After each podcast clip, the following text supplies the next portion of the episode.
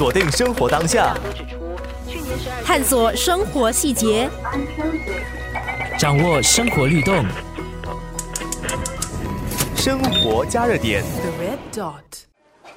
之前我们大多数都是用人力，就譬如说我们有 blood specimen，然后我们要从一个部门带到实验室。现在我们就所谓的 pneumatic tube 来把血的样本从我们的呃部门去运送到实验室，这样就省下人力，护士可以把时间用在病人的身上。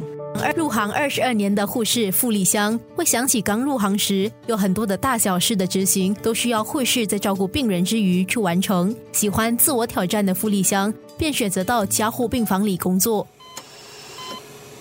病人通常在这个阶段都是很无助，家人也无助。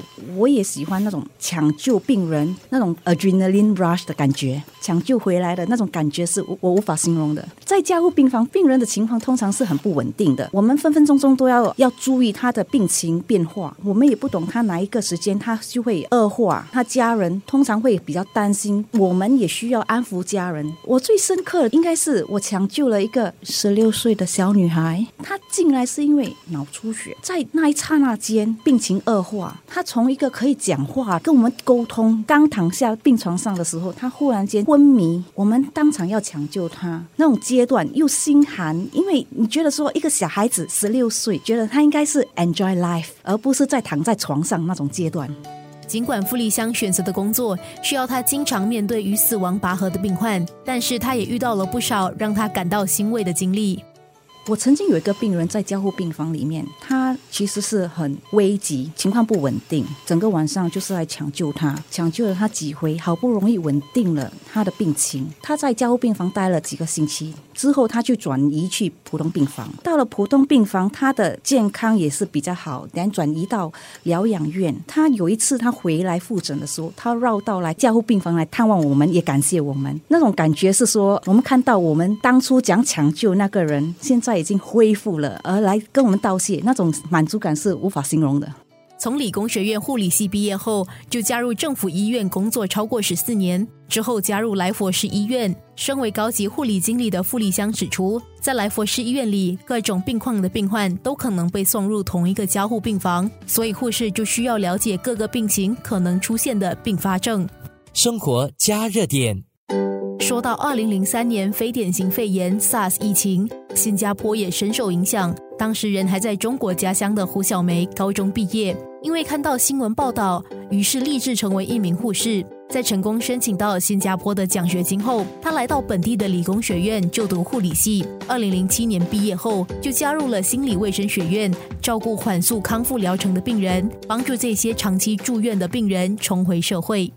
我们就会有上课教病人怎样吃药，怎样管理他们的病情，人也会教他们一些基本的，好像怎样照顾自己，社交的技巧也是有教。因为就好像以前我们一直就觉得说 focus on 他们的病情啊，但是其实有时候我们需要看一个整体，这个人他到底可以做什么，他想要做什么，然后帮助他去实现他要做的东西。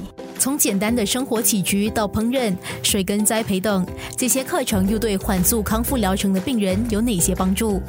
因为很多时候得这些心理疾病的哈，他们很多发展的可能是在他们青春期，在读书，可能他已经开始有一些症状了，没有及早的发现，没有治疗。你看，好像我们读中学的时候，我们就会说怎样去正常的跟人沟通啊，知道说哦要谈恋爱呀，还怎样跟人家讲话啊。可是他们这这段记忆好像是缺失的，这个 skill 在他们当中他们是没有学到的，在他们的人生当中。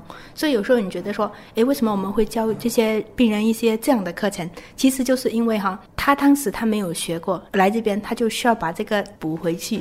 胡小梅在工作上所面对的阻力，并非她的病人，更多是大众对这些心理疾病患者或是心理卫生学院的误解和恐惧。跟病人一起做烹饪的课程，那我们就去外面找供应给我们一些煮东西的材料。呃，其中的一个就是好像要煮那个仙草，我就去找那个供应商，我打电话给他，我说我们这边是哪里哪里哪里需要多少的东西，因为我们上这个烹饪的课程。那他就问我一个问题：是谁煮啊？是病人煮吗？我说是。那他就说：哦，那你们去找别间吧。然后说为什么？他说没有啦，我们不要供应给你们了，你去找别间，我们又付钱给他的。可是他听是因为是病人在煮，他们就哦。为什么是这样？等他们说哦，你们去找别间，我们可能暂时不供应给你们。生活加热点。一开始呢，我父母不太赞成，因为他们要我去比较有成就的行业，他们宁愿我先读商业管理科，毕业后做工后再用自己的钱来读护士科。那时我就没办法，我就申请了奖学金来追求护士科。过后，我的父母看到我的表姐，她还是护士，在医院那么细心的照顾我的爷爷，他们就看开了。行两年的注册护士陈慧敏，在大学护理系毕业后，加入了新加坡中央医院传染病病房工作。因为对临终护理的兴趣，之后要求转入肿瘤科病房。不但只看这医疗的方法，他们也看病人的个人的方面，好像他们的精神态度。大多数的病人知道他们有了癌症，都会心情比较低落。大多数可能又不想跟家人知道，因为不要他们担心。可是这样就不太好，因为癌症这个疾病真的不能自己一个人度过，需要家人来陪伴他们，来支持他们，他们才能够克服这种挑战。在谈到和病患的接触时，陈慧敏几次激动落泪，因为她觉得，或是在必要时也可以为病人分担。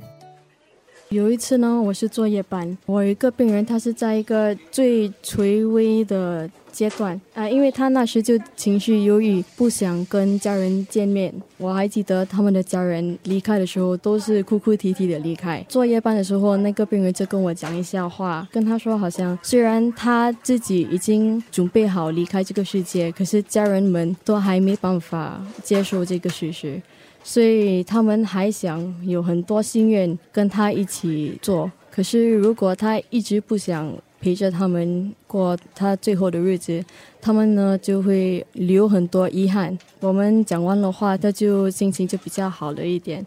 我们就一起看了日出，那时他还跟我讲，那次的日出对他来说是个很美的日出。